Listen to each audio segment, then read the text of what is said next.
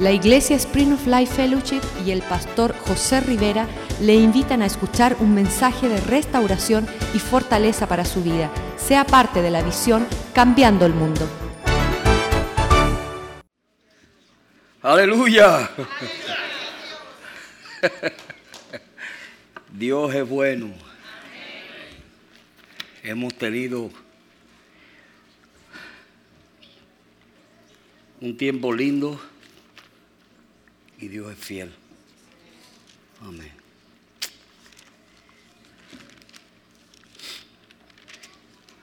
¿Cuántos están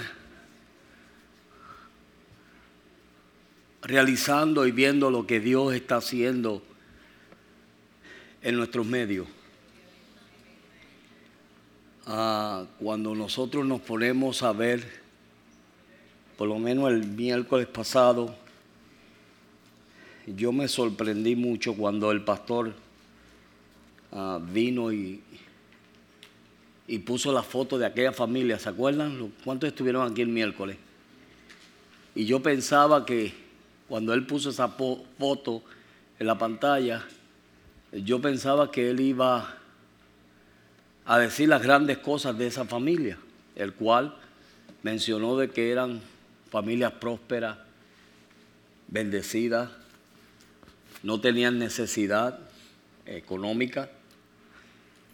Y, pero de momento cuando él hizo una pausa y luego dejó caer la bomba, cuando él dijo, y este muchacho que estaba en el medio de, la, de los padres, llegó a su casa y mató a su mamá y su papá. Eso a mí me, me conmovió. Yo no le puedo ni explicar cómo fue lo que Dios hizo en mí ese día. Y pude ver, ahí está la foto, gente próspera, bendecida. Él es un jugador de, fútbol, creo que es el papá retirado. Y el hijo llegó a la casa un día y los mató a los dos. Y cuando tú te pones a pensar lo que está pasando hoy en día en el mundo, estamos viviendo en un mundo caído, en donde por una desobediencia de un hombre un día, el mundo cayó bajo una maldición y Dios está tratando de restaurar eso. Y Dios está tratando de, levantar a su iglesia. No obstante, Dios está haciendo grandes cosas también. Y Dios está moviendo en una forma tremenda. Tanto así de que el pastor hace poco estábamos hablando y él me dijo, pastor, él con su entusiasmo y, el deseo que él tiene de ir y cambiar al mundo y, y, sabemos que estamos cambiando persona, persona, una vez, una sola a la vez. Y me dice, pastor, nos están invitando de la India. Y yo digo, pues vamos para la India. Amén. ¿Cuántos quieren ir para la India? Vamos para la India. Y entonces la sorpresa de él fue que lo invitan a una reunión con gente de alto de altos puestos en el gobierno y todo, y siervos de Dios. Y para su sorpresa se encuentra con el Billy Graham de la India, un hombre que es el pastor del primer ministro de la India. Y él cuando venía de regreso, este hombre que tenía que coger su avión, creo ahí en, en Fort Lauderdale, ah, cogió a Ray con él y comenzó a compartir el pastor con él y él se quedó impresionado, tanto así que dice que quiere que su hijo venga para que él pueda ver y pueda ver hombres que están en serio. Y eso es tremendo, ¿verdad que sí? Es tremendo de que Dios nos esté usando de esa manera. pero vemos la situación como está el mundo. Yo vengo, voy a contarle un poquito de mi testimonio. Yo vengo de una familia pobre, una familia de un pueblito llamado Manatí, en Puerto Rico. Y éramos gente pobre, tranquilo, pero pobre. Y un día mis padres, por causa de la situación que vivíamos, decidieron mudarse a el estado de Pensilvania. A la edad de 10 años yo vine a Pensilvania. Y ahí yo estudié, pero a la edad de ya 14 años yo empecé a envolverme con amistades no muy buenas. Ya a la edad de 18 años yo me sentía como que ya yo había vivido la vida. Y yo me quería casar y recogerme. Esos pensamientos están para gente que ya tienen como 60, 70, 80, ¿verdad? Que ya se quieren recoger, ya, ya no quieren ya. Pero un muchacho de 14 años a 18 pensar en recogerse no es usual, ¿verdad? ¿Cierto o falso? Pero yo había experimentado tanto y había vivido tanto antes de tiempo que a esa edad ya yo estaba cansado. A la edad de 14 años, la primera vez un amigo me ofreció un cigarrillo de marihuana y empecé a fumar marihuana y de ahí seguía pastillas y a cocaína y a heroína. De verdad, pastor, y ese era usted. Sí, ese era yo.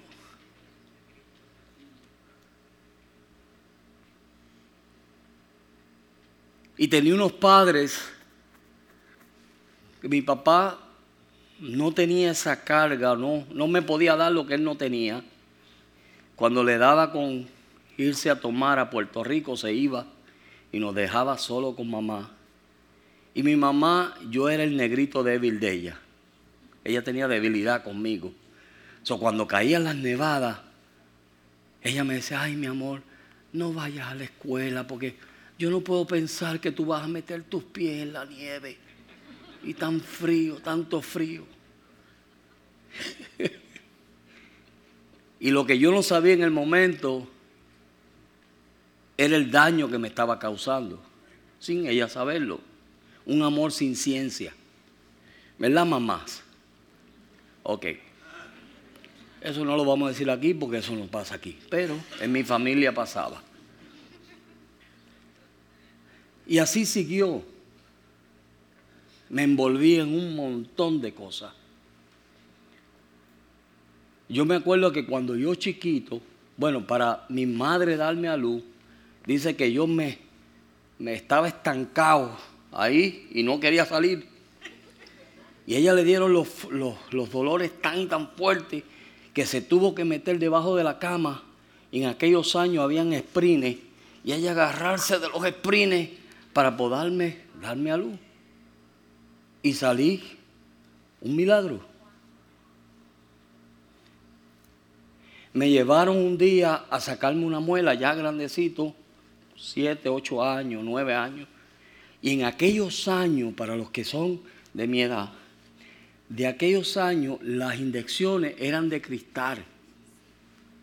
No eran como ahora que son plásticas.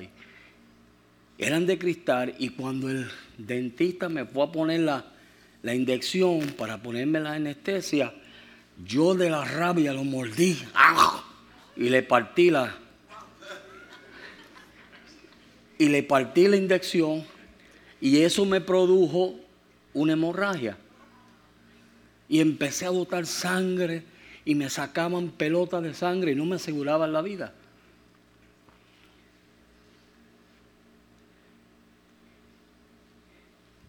Pero lo que yo no sabía era, en el momento, de que antes de la fundación del mundo, Dios tenía un propósito conmigo. Amén. Dios tenía un propósito conmigo y como Dios tenía un propósito, hay otro enemigo que quería evitar de que ese propósito se cumpliera. Y yo seguí, y ahora miren esto, vengo de una familia humilde, pobre, me pasó todas las cosas que me pasó, pero Dios como tenía un propósito, me ha traído hasta hoy. Amén. Que si yo no le digo de dónde yo vengo, ustedes piensan que yo vengo de Albert. Amén. Pero entonces ahora tenemos otro hombre, que este hombre se cría en una familia, en un estatus bueno, económicamente, ¿verdad? Y aunque su papá era como era, o tenía sus cosas, pero era un hombre que supo mantener sus hijos y encaminarlos. Y este hombre, aunque pasó ciertas cosas, pudo lograr llegar a una profesión y venir a ser abogado. ¿Verdad? Pero entonces, como Dios tenía un propósito con él, lo saca de ser abogado y lo trae al lugar que Dios lo tiene hoy. Amén. Dos vidas con diferentes backgrounds, uh, trasfondos, dos vidas con dos diferentes trasfondos, pero con un mismo propósito. ¿Me están entendiendo? Estoy tratando de explicarlo porque ¿verdad? somos dos personas que estamos yendo en pos de la voluntad de Dios y en el propósito de Dios.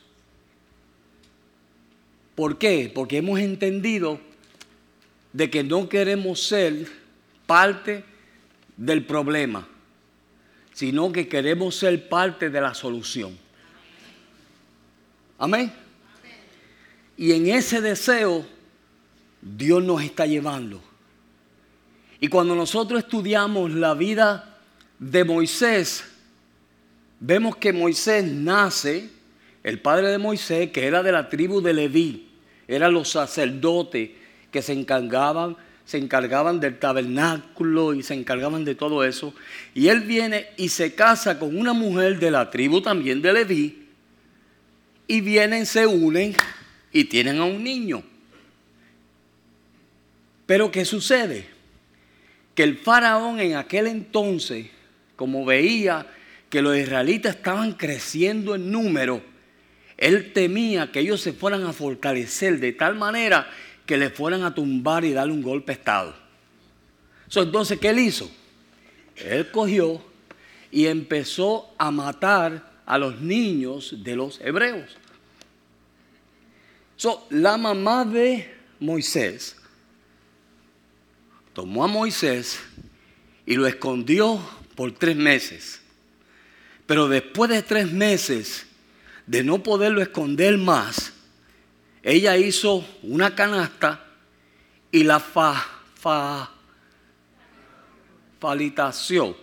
O sea, le puso brea, ¿verdad? Y la preparó de tal manera que la llevó al río, puso al bebé en ella y lo manda en el río. ¿Ok? Pero Dios estaba en control. Y lo manda en el río y en esos mismos momentos a la hija de Faraón le da con irse a bañar. Y de momento, una de sus criadas ve la canasta y cuando agarra la canasta y abre la canasta, ven al niño ¡ah! llorando. ¿Ah? Y ella lo tomó y toma al niño y le dice a una de sus criadas, búscame a quien cuide el niño. ¿Y usted sabe a quién buscó? Ustedes conocen la historia. Amén. Entonces buscó a su mamá. Y su mamá lo crió. Amén. Y lo crió de tal manera que llegó un momento donde la hija de Faraón le dijo, dame al niño. Y ella toma al niño y se lo lleva al palacio. Y en el palacio lo llevó a la escuela del palacio. Ustedes no habían escuchado eso antes, ¿verdad?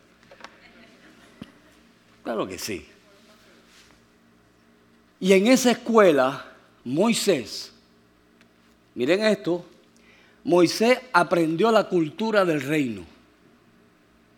Moisés fue educado como un príncipe.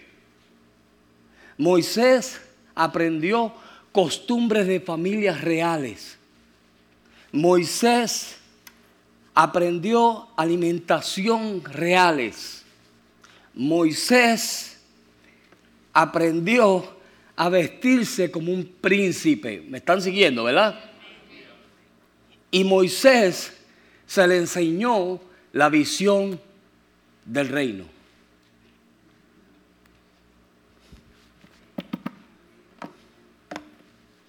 Dios coge al niño. Dios tenía un propósito con él. ¿Cierto o falso? No se preocupe. Y como Dios tenía un propósito con él, ¿qué hace Dios? Cuando el enemigo trata de destruirlo, la madre dirigida por Dios lo pone en una canasta, lo mandan en un río. ¿Y quién lo coge? La hija del faraón. Y Dios lo hizo con un propósito, para enseñar a Moisés y hacerlo un príncipe. No solamente para eso, sino para que Moisés no se fuese a criar con una mentalidad de esclavo. Aló. Amén. Dios lo escogió. Dios lo apartó. Y cuando Dios lo apartó, mire, yo me convertí en el año octubre, ¿no? Octubre 31 del año 1900, ¿le digo el año? 77. Yo me convertí ese año. Y de ese año Dios cogió y me tomó y me llevó a la escuela del palacio. ¿Y cuál es la escuela del palacio? La iglesia. Esto está poniendo bueno. Me llevó a la escuela del palacio y en la escuela del palacio me ha enseñado a hacer un sinnúmero de cosas que yo no sabía. ¿Cuántos de ustedes sabían comer con un montón de tenedores y vasos y esto y lo otro?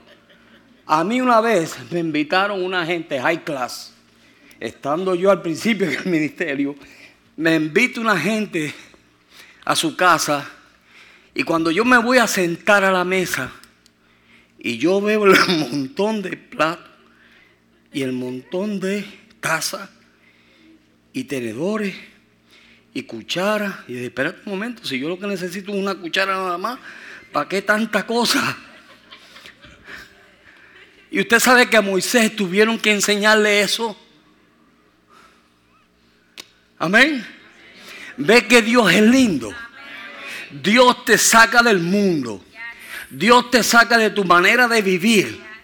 Y no importa del background, del, del trasfondo que tú vienes, Dios te trae a la escuela para enseñarte. Amén. Y una vez que Dios te enseña, aleluya, entonces tú no vas a ser parte del problema, sino que vas a ser parte de la solución. Y miren lo que sucedió. Dios viene, mete a este hombre y primero le enseña acerca de la cultura del reino. ¿Qué hacemos aquí? A través de los estudios bíblicos y a través de las enseñanzas te enseñamos la cultura de, del reino.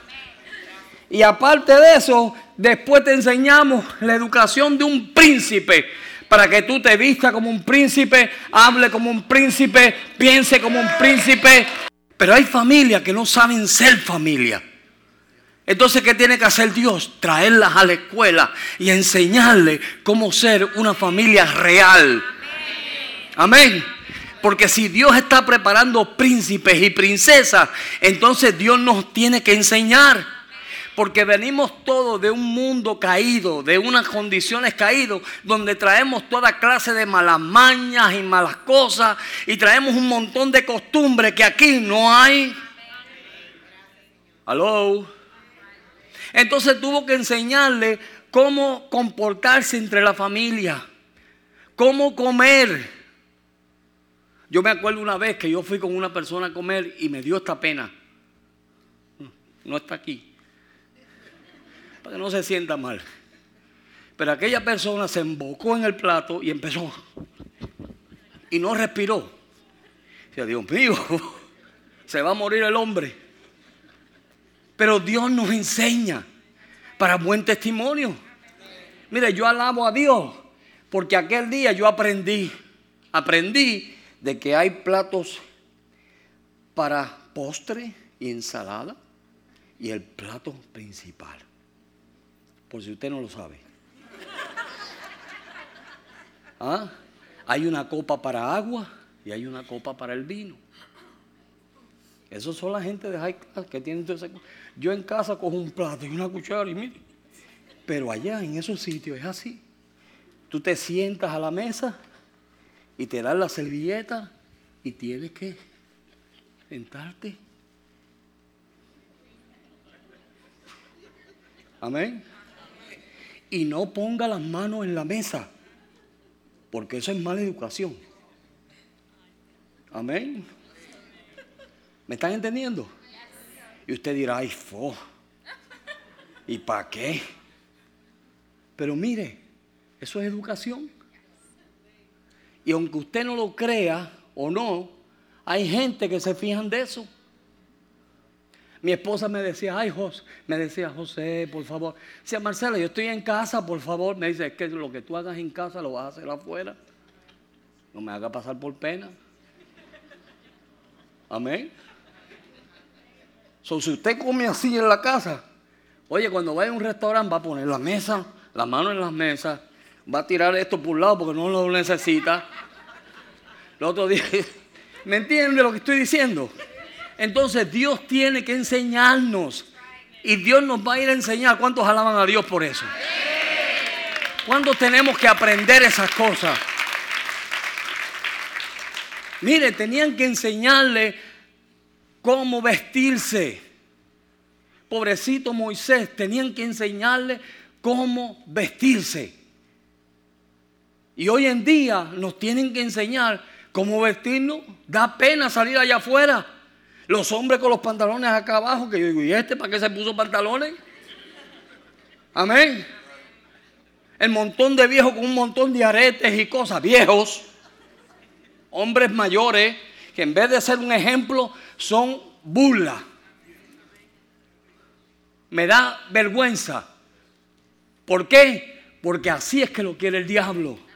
Pero como Dios lo que está preparando es un grupo de personas que sean príncipes. Entonces, ¿qué tiene que hacer Dios? Dios te tiene que enseñar y te trajo a la escuela. Aleluya. Nosotros somos embajadores de Cristo. Un embajador no va a un, país con los pantalones acá abajo, ni mal peinado. ¿Verdad que no? Mire, antes de yo salir para acá, yo me miré en el espejo y Amén. ¿Sabe por qué? Porque yo quiero estar bien presentado como un príncipe de Dios. Y eso tenemos que aprenderlo. Y cuando nosotros somos familia, que no somos familias reales, entonces lo que tenemos son problemas en las casas porque nadie soporta a nadie. Y entonces en vez de ser la solución del problema, estamos siendo parte del problema. Y Dios no quiere eso. So, cuando vemos la vida de Moisés, desde, desde niñito, Dios lo apartó. Y aunque el diablo trató de destruirlo, Dios lo apartó para hacerlo lo que él quería que él fuese. Amén. Y quizás en el momento Moisés diría, Señor, pero tantos requisitos, Dios mío. Si mira, no, si yo quiero comer con la izquierda, no con la derecha. No, hijo, tienes que comer con la derecha. No, no, pero es que yo me quiero poner el zapato así, no así. No, hijo, así no es. Y había tantos reglamentos y habían tantas cosas que él tenía que pasar. ¿Por qué? Y en el momento quizás tú no entiendes como él no entendía. Amén. Entonces mire lo que sucede. Lo que sucede es esto. Que cuando nosotros tenemos mente de esclavo, ¿Sabes lo que va a suceder? Cuando vienen los problemas, como tenemos una mente de esclavo, el problema es de la otra persona y esos son los que me están causando a mí pasar por lo que estoy pasando. Pero cuando tú tienes una mente de príncipe, entonces tú entiendes que es Dios tratando con tu carácter y con tu vida, porque Dios tiene un propósito contigo que para poderte usar te tiene que cambiar. Amén. Esa es la forma. ¿Qué tuvo que hacer Dios con Moisés? Cambiarlo. Le tomó 40 años en la escuela. ¿Cuánto te va a tomar a ti? 40 años. Y después de 40 años, cuando ya estaba preparado, se vestía bien, un hombre educado. ¿Ah? Oye, la gente piensa que Moisés era cualquier cosa. Moisés era tremendo hombre conocía las culturas, se le podía hablar de cualquier tema, él lo sabía. Pues era un hombre culto. Caminaba por aquel palacio y sabía que venía Moisés. ¿Sabe por qué?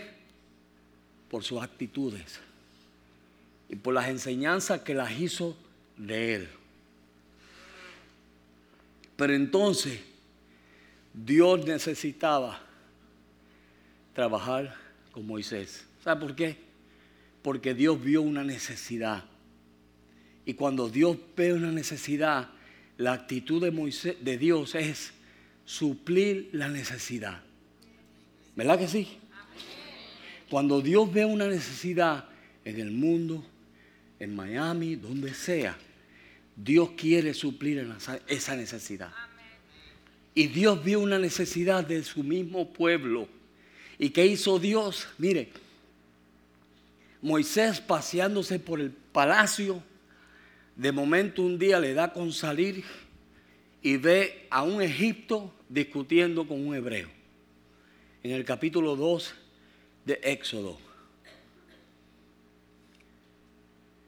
Y él lo ve y comienza a hablar con ellos y parece que la cosa se puso tensa y finalmente Moisés mata al Egipto y se va. Defendió a su gente. Y después, otro día, están dos hebreos ahora discutiendo. Y Moisés se mete. Y cuando se mete tratando de defenderlo, el hebreo le dice, ¿y quién te puso a ti por jefe y príncipe de nosotros? En otras palabras, ¿qué te importa a ti lo que está pasando? ¿Me vas a matar como hiciste con el Egipto? Y eso puso un temor en Moisés. Pero lo que Moisés no sabía era que era Dios. Para poderlo sacar de su comodidad. Amén. Porque todo lo que nosotros aprendimos en Egipto, Dios lo puede usar para libertar a los demás esclavos. ¿Y qué hizo Dios con Moisés? Levantó esa situación. Finalmente Moisés huye al desierto. ¿Y allí estuvo cuántos años? ¿Ah? 40 años. Un hombre educado, de un estándar altísimo, ahora se encuentra en un desierto solo. Solo.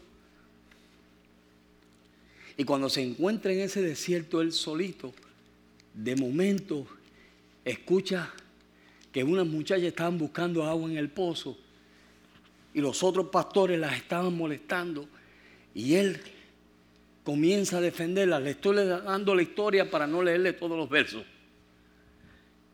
Y él comienza a defenderlas, las defiende, les busca el agua y ellas se van. Y cuando llegan donde su padre le dice, hija, ¿y por qué ustedes vinieron tan rápido? No, porque un hombre egipto nos ayudó. No, pero díganle que venga y que cene con nosotros. Y yo me imagino que aquella gente cuando vio a ese hombre, dijo, este no puede ser Egipto. Mira la cultura de este hombre. Mira cómo se comporta. Y de ser un príncipe, vino a ser un pastor de ovejas. Ni las ovejas eran de él.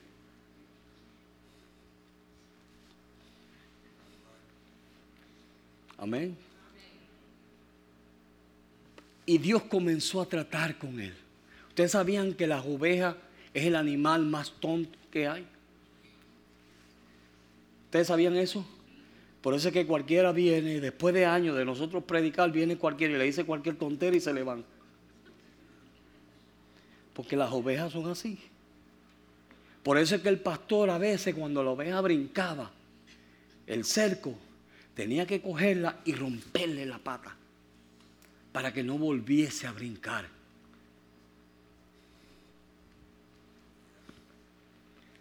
Aleluya. Pero aquí no hay que romperle la pata a nadie. Amén. En el libro de Éxodo, en el capítulo 3, cuando vemos que Dios viene y llama a Moisés, dice que un ángel se le presentó. Y en el verso 3 dice, entonces Moisés dijo, iré yo ahora y veré esta gran visión, porque causa la, ¿por qué causa la salsa que no se queme? Y Dios a veces levanta cosas para, para levantar en nosotros la curiosidad. Amén. Cuando Dios tiene un propósito contigo, Dios te va a encaminar hacia ese propósito. Y quizás tú no lo entiendes, pero ahí está Dios. Amén. Ahí está Dios llevándote. ¿Y qué hizo Dios? Mire lo que dice. En el verso 4 dice, dice el verso 4, vamos a leerlo de aquí. Viendo Jehová que él iba a ver, lo llamó Dios y en de medio de la salsa y dijo, Moisés, Moisés. Y respondió Moisés, heme aquí. Un hombre humilde lo primero que hace es que se pone a la disposición de Dios. ¿Y qué hizo Moisés? Heme aquí, Señor. Envíame a mí. Y cuando Dios lo ve, verso 5, ¿qué fue lo primero que Dios le dice? Dice, y le dijo, no te acerques, quita tu calzado de tus pies, porque el lugar en que estás, tierra santa es. Amén. En otras palabras, mira, ese caminar tuyo, yo no lo quiero. Yo te voy a enseñar otro caminar. Yo te voy a enseñar cómo tú te vas a comportar. Yo te voy a enseñar lo que tú vas a hacer. Ahora no es tu voluntad, sino la mía. Amén, hermano. Si no es mi voluntad ahora, es la que yo quiero que tú hagas. Y Dios comienza así con Moisés, tratando de llevarlo por el camino que Él ya había puesto desde antes de la fundación del mundo. Porque Dios vio una necesidad y Dios quería suplirle esa necesidad. Y la persona que Dios tenía para suplirla era Moisés. Pero Dios tenía que cambiarle el carácter a Moisés y cambiar la forma que él era para poderlo usar. Y de la misma manera, Dios te tiene que cambiar a ti y cambiarme a mí para podernos usar. Déjame hacer una pregunta. ¿Crees tú que Dios te puede usar como estás ahora? Uno, dos. Amén. So, tenemos, entendemos de que Dios tiene que transformarnos. Que Dios tiene que transformar nuestro carácter, ¿o no? Que Dios tiene que transformar nuestra manera de pensar, ¿sí o no? Amén. ¿O no? Que Dios tiene que hacer las cosas que tenga que hacer para que nosotros podamos hacer la voluntad de Dios. Dios tiene que hacerlo. Y en la única manera que Dios lo va a hacer es si nosotros simplemente nos rendimos y entendemos que estamos en una escuela. De verdad, pastor, en una escuela. ¿Qué Dios te está diciendo? Que realmente te está costando a ti dejar.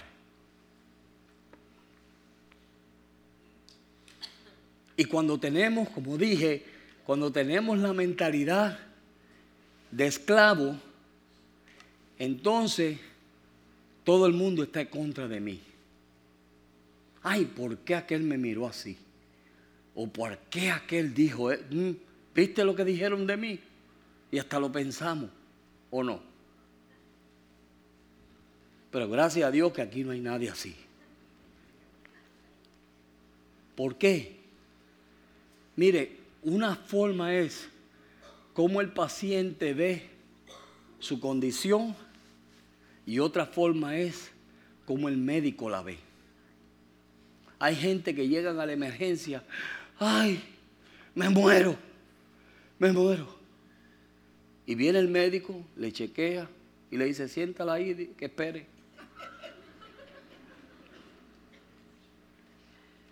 Y tú, ay, ¿Cuándo me van a atender? Dios mío, me muero. Y el médico dice, estate tranquila, que tú no tienes nada. Es pura emoción. Y así hay muchos cristianos. Me muero. Y el pastor viene y dice, mira, mi hija, deja las emociones ya. Cálmate, sé espiritual. Amén. Son una cosa es como tú ves las cosas, otra cosa es como Dios las ve. Y mire lo que dice en el verso 4, ¿verdad? Vamos al verso 4. Y viendo Jehová que iba a ver, lo llamó de en medio de la salsa y dijo, Moisés, Moisés. Y él respondió, heme aquí. Y dijo, no te acerques, porque, ah, y quita el calzado de tus pies, porque el lugar donde estás santo es. Amén. Verso 6 dice, y dijo, yo soy el Dios de tus padres, Dios de Abraham, de Isaac, el Dios de Jacob. Entonces Moisés cubrió su rostro porque tuvo miedo de mirar a Dios. Amén, hermano. Tuvo reverencia, quería agradar a Dios en todas las cosas. Y entonces les dice en el verso 7, y luego Jehová, ah, luego verso 7 dice, dijo luego Jehová, bien has visto la aflicción de mi pueblo que está en Egipto y he oído su clamor a causa de sus... ¿Qué? Ajá. Pues he conocido su angustia. ¿Qué estaba viendo Dios? Lo que su pueblo estaba sucediendo. Ahora, Señor, yo quiero que tú me uses. ¿Cuántos quieren que Dios lo use? Ahora vamos a cambiar la oración. Señor, transfórmame. Cámbiame. Señor, hay esto, esto, esto, y esto, y esto, y esto, y esto en mí. Que me hacen ser parte del problema y no de la solución. Amén. Mire, y Dios va a venir y Dios va a tratar contigo y Dios va a usar todo lo que Él tenga que usar. Amén. Mire, mucha gente dice, amén, gloria a Dios. Sí, Señor, transfórmame, cámbiame. Pero entonces cuando Dios comienza a tratar, duele. ¿Verdad que duele o no duele? Uh. Oye, el principal de esta escuela es fuerte. Amén. Y duele. Pero es de la única manera que Dios puede transformarte. Porque nosotros, mire, les voy a decir más, ustedes se las traen. Amén. De que se las traen, se las traen. El que no cogea de una, cogea de otra. ¿Cierto o falso? Y tú sabes el área en donde tú necesitas ayuda. Y tú sabes que en esa área, si Dios no te cambia, puedes explotar y en vez de hacer bien, vas a hacer daño. ¿Amén o no? Usted no me entiende. Déjeme explicárselo otra vez. Hay cosas en nuestra vida que Dios tiene que tratar con ellas. Habían cosas en la vida de Moisés que Dios tuvo que mantenerlo 40 días, 40 años para enseñarle, para instruirlo, para poderlo hacer de bendición a un pueblo. ¿Sabe por qué? Porque si él hubiese ido con la mentalidad de esclavo, jamás él hubiera podido libertar a los esclavos. Pero ¿qué tenía que hacer él? Él tenía, Dios tenía que poner en Moisés una mentalidad de príncipe conocer todo lo que Dios quería que él conociese para que entonces él pudiese cambiar la mente de un esclavo a príncipe. Usted lo va a estar entendiendo. Amén. Porque un esclavo no va a cambiar a otro esclavo. No puede. Tú no puedes dar lo que tú no tienes. Amén. No hables de paciencia. Ay, pero que el Señor. No, olvídate de eso. Deja que Dios trate contigo. Y le voy a decir cómo Dios va a tratar contigo. Dios va a usar a quien menos tú te esperas. Mira. Para que te goce. Amén. Cuando menos tú te esperas, Dios viene y usa a alguien y te salen con unas. ¿Verdad, Clarita? Te salen con una que tú dices, Señor, dame gracia, dame gracia, dame gracia. No, no, si tú la tienes, úsala ahora, úsala. Amén. Y uno tiene que decir, Señor, ayúdame, Padre, dame gracia. Y miren lo que yo he aprendido en estos años. Porque mire, yo he sido humillado.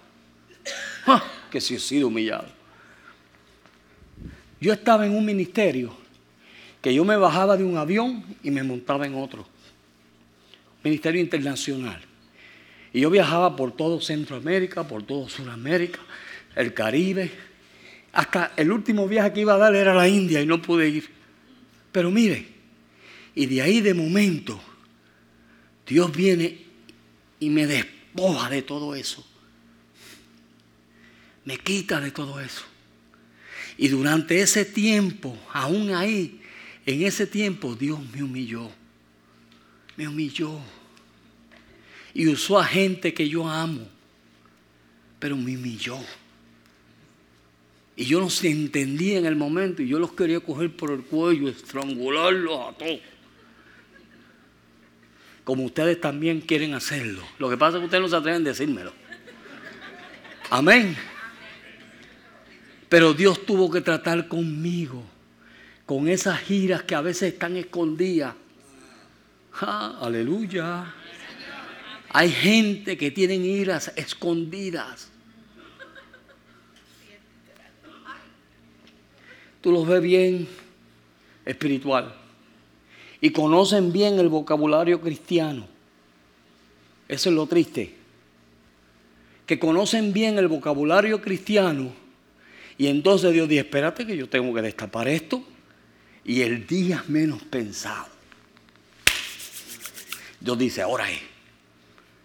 Y permite una situación en donde eso se destapa y sale el monstruo. Amén. Pero mira, gloria a Dios. Gloria a Dios que salió. Entonces tú dices, ay, ¿y eso estaba dentro de mí? Claro que sí. Por eso Dios lo permitió. ¿Sabes por qué? Porque si Dios no lo hace así, la obra que tú estás haciendo y lo que Dios te está usando para hacer, eso mismo lo vas a destruir con tus actitudes. Amén.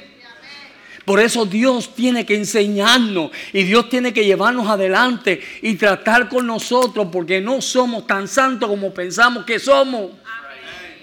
Aleluya, y me incluyo yo. Amén. ¿Ustedes no me entienden? Si ustedes fueran, como dice el pastor, si ustedes fueran cristianos, gritaban amén. Pero no es verdad. Dios tiene que tratar contigo. Dios sabe que tú eres una bomba de tiempo, que en cualquier momento, si Dios no trata con tus actitudes, con tus ah, carácter, con tus cosas, con tus emociones, hay gente que son basados bajo emoción. Y todo es una emoción. Amén. Y si Dios no trata con eso contigo, que sabes lo que va a suceder, que cuando entonces lo que tú edificaste y viste edificar y viste que estaba tan lindo, de momento con tu actitud lo vas a destruir. Y como Dios quiere usarnos a nosotros para cambiar el mundo, entonces Dios tiene que cambiarnos. ¿O no? No, no, no. Ay, Dios tiene que cambiarnos. Entonces, mira, deja la mentalidad de esclavo. Ya tú no eres esclavo. Tú saliste de Egipto. Amén. Dios te sacó de Egipto, te sacó de la cunita donde estabas todo. Dios te sacó de ahí y te metió al palacio. Y en el palacio hay una escuela. Y en esa escuela te están enseñando a ser buena familia, buenas personas, ¿ah? Cómo vestirte, cómo comer. Hasta cómo comer nos enseña Dios. Yo no sabía comer. Cuando a mí me pusieron delante de aquella mesa, yo dije, ¿esto, esto? ¿No le ha pasado? A mí es el único que me ha pasado eso. ¿Ah? Yo soy el único que me ha pasado eso a mí, que, que me ponen un montón de platos y me pierdo. Eh, padre, pero tanta gente viene para aquí con tanto plato. Y Dios me tuvo que enseñar. A golpe, pero me enseñó. A través de humillaciones, pero me enseñó. Un día comenzando en el ministerio me dijeron, tú eres el hombre más carnal que yo he conocido. Así me dijo un pastor a mí. Así me dijo. Y yo lo único que salió de mi corazón y mi boca fue, yo sé que yo soy carnal, pero yo quiero servir a mi Dios. Eso es lo único. Porque ese era mi deseo y ha sido mi deseo. Y he pagado un precio. Sé vivir humildemente, sé tener en abundancia. Yo he tenido en abundancia. Con todo lo que he pasado, mire, yo he vivido como un rey. Yo me he quedado en buenos hoteles. Y me han servido, mire, como rey. Pero Dios me despoja de todo eso. Entonces me mete en el desierto. Y después de estar en el desierto, ¿sabe lo que sucede? Que en el desierto yo aprendo qué es soledad. ¿Qué es? ¿Algunos de ustedes han sentido solo alguna vez? A mí me llevaron a un país que yo no conocía. Me llevó mi anciano. Se iba a abrir una obra. Me mandan para El Salvador. Me mandan sin dinero, con un pasaje.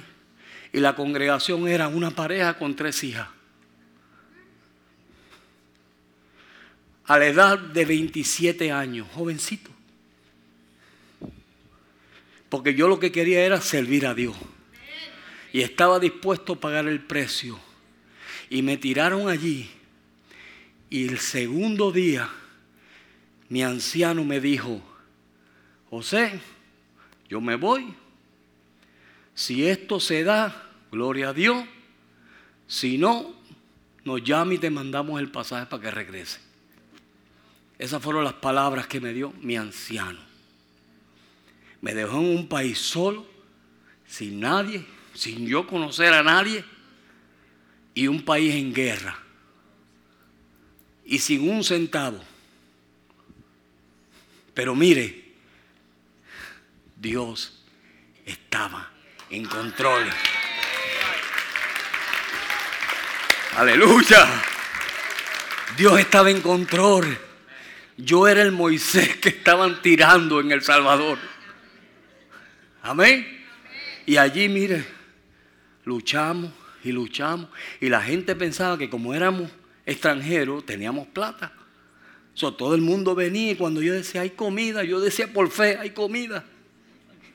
Y se me llenaba la congregación que parecía una convención de miles de gente. Y yo decía, ¿de dónde saco yo comida aquí ahora para esta gente? Pero Dios fue fiel. Y Dios siempre suplía. Siempre sufría. Un día me iban hasta matar. Una muchacha quería venir al ministerio y como nosotros teníamos, después de unos años teníamos un centro de entrenamiento y yo estaba allí a cargo. Y viene la muchacha y me dice, pastor, yo quiero venir al ministerio. Y digo, bueno, ¿qué edad tú tienes? Pensando yo en mi mente americana. ¿Qué edad tú tienes? Bueno, ya yo tengo 19 años. Ah, no, ya tú eres mayor de edad. Pero en nuestros países no hay eso. Amén. ¿Quién es mayor de edad a los 19 años en nuestros países? Latinos, nadie.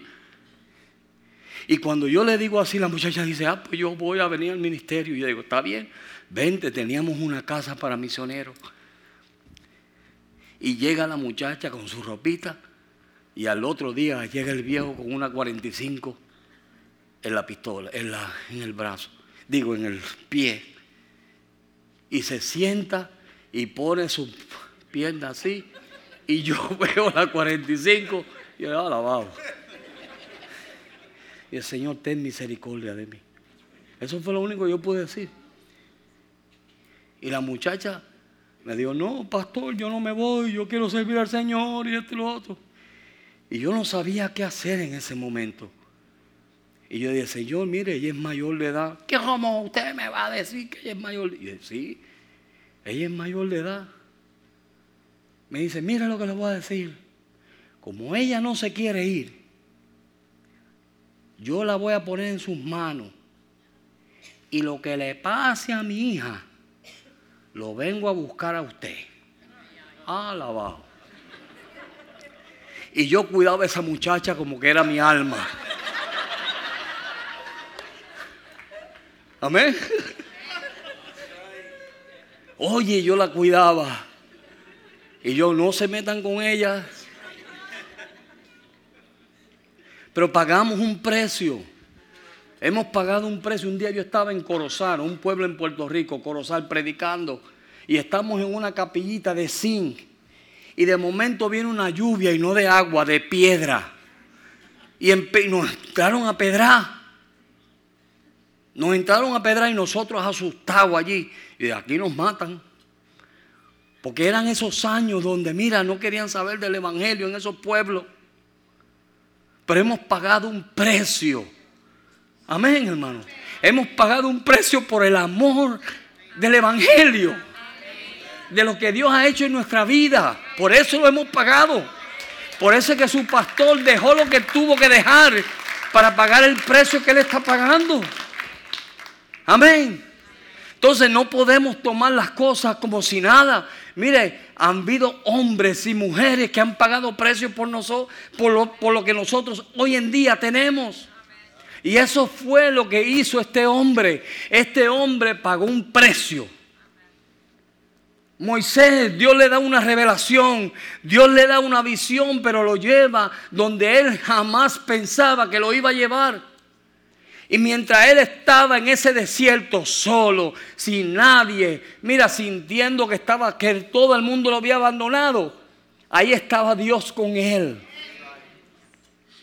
¿Para qué? Acordándole a él, acuérdate de lo que yo te enseñé. Moisés, acuérdate, tú eres un príncipe. Yo me imagino que él, mira, con sus túnicas, aleluya, con sus túnicas en ese desierto, él andaba lo más, mire, lo más tirado. Sí, como decimos en Puerto Rico, bien tirado. ¿Ah? Y él andaba bien tirado, yo soy el príncipe. Y el diablo decía, tú eres nadie, mira donde tú estás con el montón de ovejas apestosas que ni te hacen caso, tú las llamas y se van para allá. Para allá iban las ovejas. Nadie le hacía caso. Amén. Imagínense. Nadie le hacía caso. Y él ahí. Y ahí. Y Dios y su espíritu hablándole. Moisés, tú eres un príncipe. Moisés, tú eres un príncipe. Y cuando llega y Dios le dice, mira, Moisés, el primer trabajo que te voy a dar como príncipe, ve a Egipto y dile a mi pueblo que yo he escuchado su clamor. Pero Señor, ¿cómo yo voy a ir a esa gente? ¿Y quién le voy a decir que me manda? Dile simplemente, Moisés, que el yo soy te mandó. Amén. Y mire lo que sucedió. Se fue en la confianza de una palabra de Dios. Se fue en la confianza de que él era un príncipe. Él tomó todo lo que él había aprendido. Oye, todo lo que tú has aprendido, tú lo puedes usar para la gloria de Dios. Tus talentos, tus gracias, todo lo que tú sabes, no lo menosprecies, porque Dios lo puede usar para Dios, para la gloria de Dios. Y él tomó todo lo que él aprendió y él comenzó a caminar hacia Egipto pensando, Dios me mandó, voy por fe, soy un príncipe. Y con esa actitud de príncipe, él le pudo hablar a un montón de esclavos. Amén. Tú, si eres una mentalidad de esclavo, tú no le puedes hablar a esclavo. No te van a escuchar. Tú tienes que ir con una mentalidad de príncipe. Porque Dios te ha hecho un príncipe. Y eso es lo que la iglesia tiene que entender. Esto es una escuela. Todo lo que tú pasas es con el propósito de Dios transformarte cambiar tu vida. Eso es. Esos malentendimientos que a veces tenemos, situaciones que a veces nos pasan, Deja de estar echándole la culpa a la gente. No es la gente, es Dios. No es la gente. No es el pastor, no es el intérprete, no es los dubieres, no es Julio, no es nadie de esa gente, es Dios. Cuando tú tienes una mente de príncipe, entonces tú vas a saber que todo lo que Dios está permitiendo que pase en tu vida es para transformar tu carácter. Para transformar tu vida. Y por eso estamos en este camino, por eso pasamos lo que pasamos, por eso a veces nos insultan, nos dicen barbaridades, hemos puesto nuestra vida en peligro de muerte, pero mira, lo hacemos porque sabemos que somos príncipes y que estamos yendo en pos de hacer de bendición a otra gente. Y cuando yo veo gente con esa mentalidad de esclavo, yo tengo que decirle, oye, levanta tu cabeza y mira al cielo porque tu redención está cerca. Amén. Pero tenemos que seguir siendo eso. Tú tienes que entender eso. Dios te jaló. Dios te llamó. Dios te sacó de Egipto. Traducido del mundo. Amén. Dios te sacó de tu vana, vana manera de vivir. ¿Te acuerdas cuando tú, cómo tú vivías? ¿Te acuerdas? ¿Te acuerdas cuál era tu vida antes? El desastre que era. Pero entonces Dios dijo, espérate, déjame transformarlo. Yo voy a empezar una obra que si se la digo, no me la vas a creer. Y Dios comienza a bregar contigo.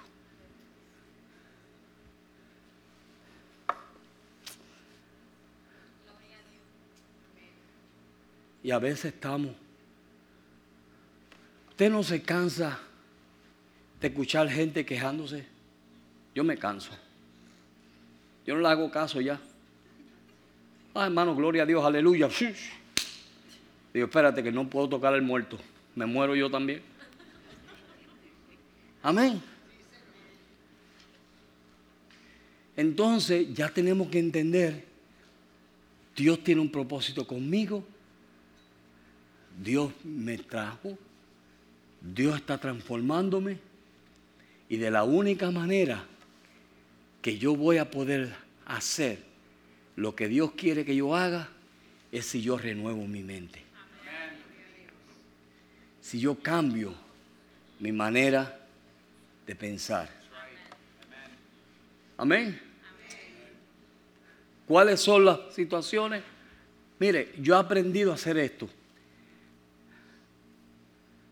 Cuando a mí me pasa algo, que hay un mal entendimiento o una mala ¿cómo se llama? Algo, algún problema de algo que sucedió y me llama la atención o yo o, alguien me llama la atención y me dice, yo he aprendido a hacer algo y es irme a mi casa, calmarme y pensar, ¿por qué Dios tú permitiste esto?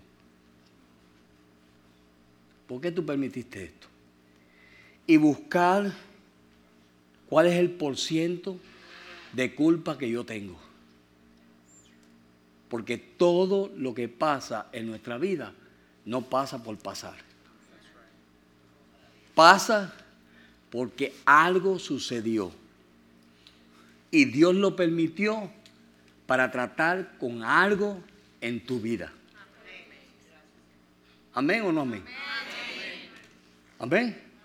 So, cuando tú, en vez de tú decir, ah, todo el mundo está en contra de mí y yo contra el mundo entero. ¿Se acuerdan de esa canción?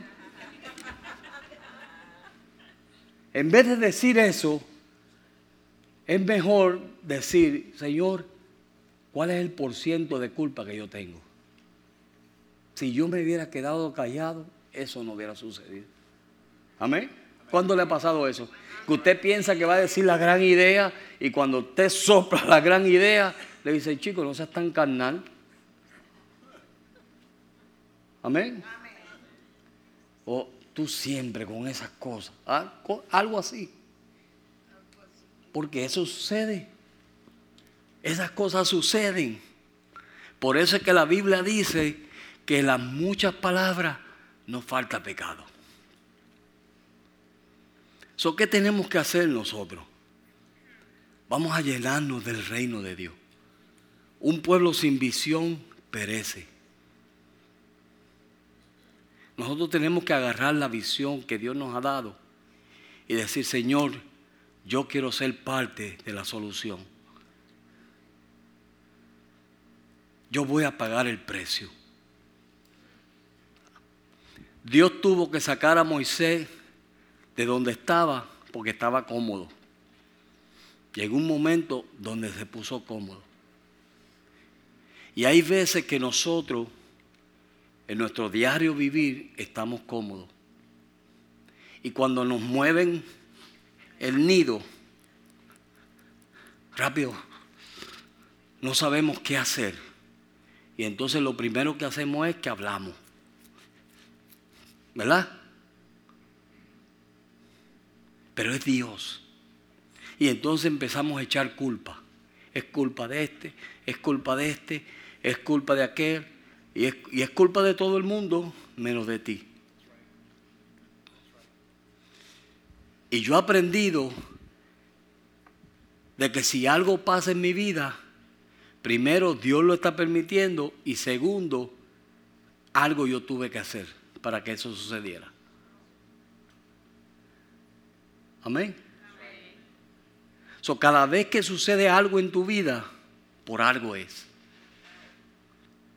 En Dios no hay casualidades. En Dios hay propósito. Y Dios tiene un propósito contigo. Amén. Dios tiene un propósito. Mire, en Hebreos capítulo 5, verso 8 dice que por lo que padeció, hablando de Jesús, aunque era hijo, por lo que padeció, aprendió. Ah. Aún Jesús en la carne tuvo que aprender obediencia. ¿Sabe por qué? Porque Dios nos dice, ve a la derecha y nosotros vamos a dónde. ¿Verdad? Dios nos dice algo de esta manera y nosotros decimos, no, yo creo que está mejor así. Yo me acuerdo una vez que yo vine y pedí un consejo y cuando me dieron el consejo yo hice lo contrario al consejo. Se lo estoy hablando de experiencia. ¿Y usted sabe qué me causó? De que un año pasé sufriendo y dice, ay Dios mío, ¿y ahora? Si yo hubiera escuchado lo que me dijeron, no estuviera en esta situación. ¿Qué tuvo que hacer Dios? Dejarme pasar por esa situación para enseñarme que cuando usted pide un consejo,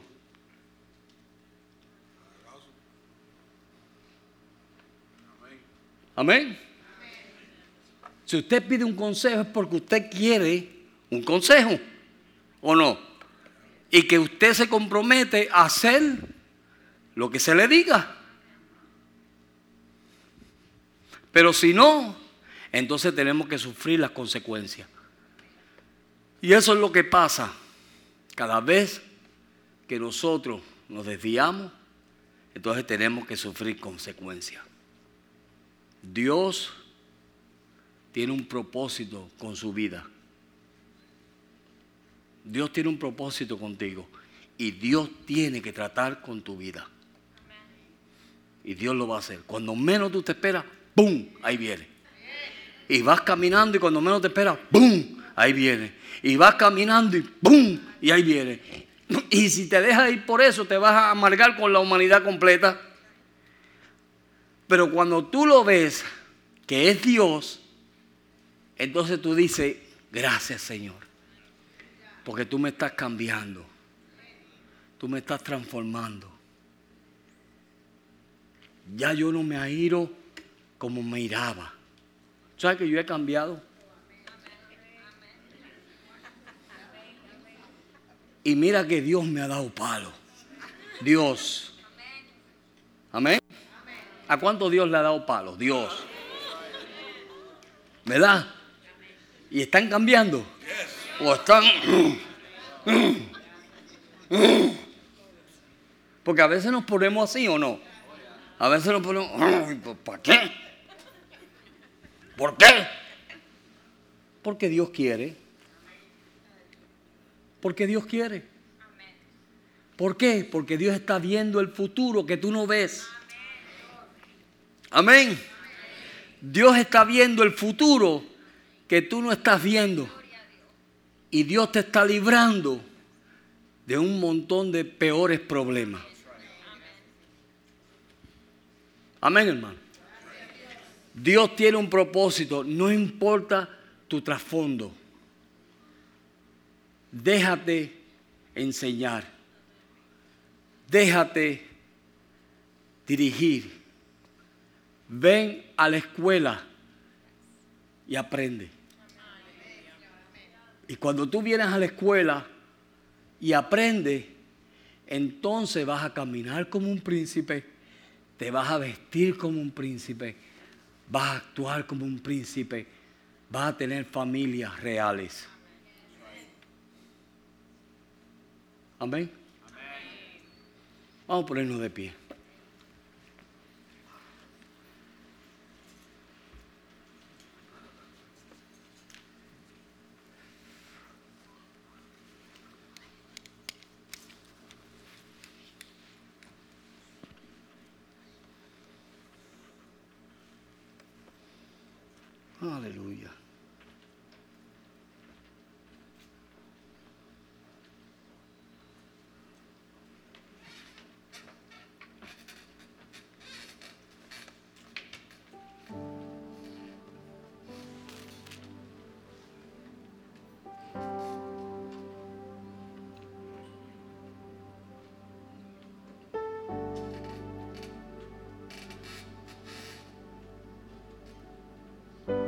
Gálatas 5.1 dice, está pues firme en la libertad que Dios nos hizo libre. En esa libertad Dios quiere que nosotros vivamos. Tú vas a dar, si tú eres libre, tú vas a hacer a otros libres. Tú no puedes dar lo que tú no tengas. Eso yo lo aprendí. Cuando yo vine a esta iglesia hace años atrás, después de yo haber estado, en un, como le dije, en un ministerio grande y haber tenido mi iglesia en Broward, antes de mi operación de trasplante, todo el mundo me abandonó. Todo el mundo. La iglesia me abandonó. Mi copastor, que yo pensaba que era mi mano derecha, fue el primero que me dijo, yo me voy porque aquí yo no estoy recibiendo nada. Yo tomé una decisión de yo pagar el precio. Y cuando yo llegué a esta iglesia y hablé con el pastor, yo lo primero que le di al pastor fue, pastor, yo me quiero sentar y yo lo que quiero es recibir, porque yo no puedo dar lo que yo no tengo. Y a veces nosotros pasamos por tiempos difíciles en nuestra vida y eso nos pueden enriquecer o nos pueden emprovecer, hacernos pobres espiritualmente. Ahora depende con qué mentalidad tú lo recibes. Si tú lo recibes, lo que te pasa con una mentalidad de esclavo, entonces todo el mundo tiene culpa. Todo el mundo tiene culpa. Mira lo que todo el mundo me ha hecho. Pero cuando tú te afirmas con una mentalidad de un príncipe, sabiendo por qué Dios te escogió, sabiendo por qué Dios te ha traído hasta aquí hoy. Ustedes están aquí porque es el propósito de Dios que ustedes estén aquí. Los que no están aquí hoy es porque Dios no quería que hoy estuvieran aquí. Pero los que están aquí necesitaban escuchar lo que yo le hablé hoy. Amén. Y cuando usted tiene esa mentalidad y usted quiere pagar el precio, porque hay un precio que pagar. Cuando usted está dispuesto a pagar el precio, no importa por lo que usted pase. Y el testimonio suyo va a ser el de Pablo. Pablo dijo, sé vivir humildemente, sé tener en abundancia, he estado en escasez, pero en todo y por todo he sido enseñado. Sé vivir con agrado delante de Dios. Amén. Dios nos pasa por ese tiempo de necesidades, soledad, escasez no le eche la culpa a la sociedad o a la política o a esto, o aquello, ¿verdad? Porque tendemos a hacer eso, ¿o no? Yo creo que yo soy el único. tendemos a echarle la culpa a todo el mundo. Eso no es una mentalidad de Dios. Dile, Señor, gracias. Porque hoy no tengo arroz, pero tengo frijoles. Yo una vez le dije a mi esposa, oye, lo que hay es arroz y un huevo. Así. Yo dije, y, para mañana me dijo, no hay nada, no hay más nada. Y bueno, pues mañana ayunamos. Amén. Esa es una mentalidad de un príncipe. No hay nada de comer. Yo no me voy a poner a llorar porque mañana no hay nada de comer si todavía no ha llegado mañana. ¿Verdad? Pero si no hay y Dios no me suple para mañana, entonces eso es lo que hacemos. Ayunamos. Y le dedicamos el día a Dios. Una vez nosotros estábamos así en Houston. Mire, en Estados Unidos también se pasa hambre. En Houston estábamos atendiendo un grupito pequeñito que nos mandaron. Y si comíamos arroz hoy, mañana no podíamos comer carne. Y si comíamos carne hoy, mañana no podíamos comer arroz. Era o una cosa o otra de lo que entraba. Y empezamos a orar y a darle gracias al Señor por su provisión. Y cuando menos nos esperábamos, nos tocaron la puerta y un hermanito que trabajaba de noche, ilegal, que si la congregación venía en migración me dejaba sin congregación. Mira, y ese hermanito trabajaba de noche y me dijo, pastor, salí del trabajo y Dios me dijo que le hiciera una comprita. Y me trajo que comer. Y Marcel y yo nos echamos a llorar porque para el otro día no teníamos que comer. Pero hemos pagado un precio. Hemos pagado un precio. Y Dios te está llamando a ti a pagar un precio. Estás muy cómodo, estás muy bendecido. Ríndete a Dios. Dile, Señor, deja, quítame esa mentalidad de esclavo. Yo quiero ser como Moisés. Yo quiero ser como los testimonios que hemos oído. Nuestro pastor ha pagado un precio. La gente lo ve, ah, es muy fuerte, esto, aquello, lo otro. Pero mire, es un hombre de Dios.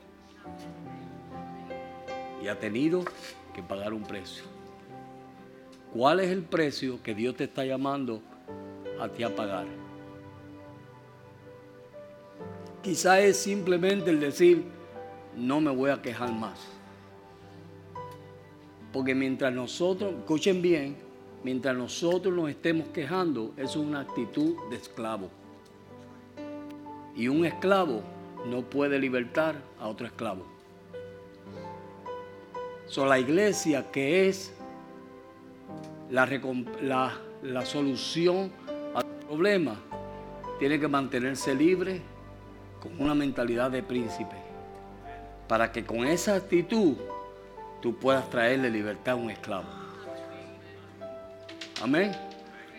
Si aquel dice, ay, pobrecito de mí que no tengo nada, y tú le dices, ay, es verdad, yo estoy igual. ¿Sabe cuál es mi oración? Señor, bendíceme para yo poder bendecir a otros. Esa debe ser la actitud nuestra. Señor, bendíceme para yo poder bendecir a otro. Vamos a orar. Ahí donde usted está. Dile al Señor, Señor, quita esa actitud en mí. Yo no quiero tener esa actitud más. Ayúdame a andar en libertad. Ayúdame a confiar en ti y vivir por fe. Confiando de que tú un día me hiciste libre. De que tú me hiciste libre con un propósito, Dios. Y es de poder suplir una necesidad. De poder traer libertad a otros, oh Dios.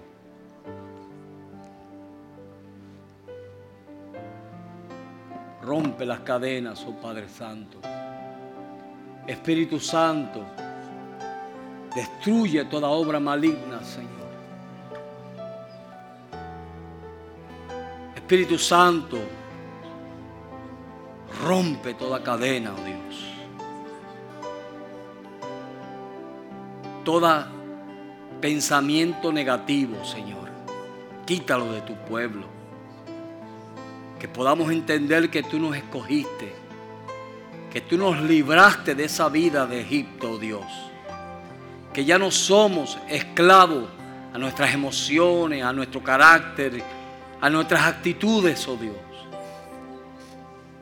Que somos libres, oh Padre Santo, para impartir libertad a otros, oh Padre. Para ser un pueblo bendito. Para traer bendiciones a otros, oh Padre Celestial. Dios mío, glorifícate, oh Dios. Glorifícate en cada vida nuestra, oh Padre. Señor, que esta palabra no torne atrás vacía, oh Dios, sino que penetre hasta lo más profundo. Y que haga la obra, Señor, que tú le enviaste a hacer, oh Padre. Señor, al que tú has alcanzado hoy, al que ha tenido corazón para recibir esta palabra, oh Dios. Yo te pido que tú continúes trabajando en su vida, oh Dios. Danos una visión más amplia. Que en todas las cosas te veamos a ti. Que en todas las cosas, Señor, veamos que tú estás en control. Nadie tiene ni autoridad ni poder sobre nuestras vidas, oh Dios. Solo tú. Solo tú, Señor. El enemigo está vencido, fue derrotado en la cruz del Calvario, Señor. Y nosotros hemos sido libres por la sangre preciosa de Jesucristo. Gracias te damos, oh Dios. Yo te pido, Señor, que tu Santo Espíritu, la bendición de tu Hijo, de tu Santo Espíritu, Señor, sea con tu pueblo. Bendíceles. Guárdalos, Señor, en estos días que vienen que tú puedas prosperarle su caminar mientras prospera su alma, oh Padre. En el nombre de Cristo Jesús. Amén. Amén. Dios les bendiga. Dios les guarde a todos. Aleluya.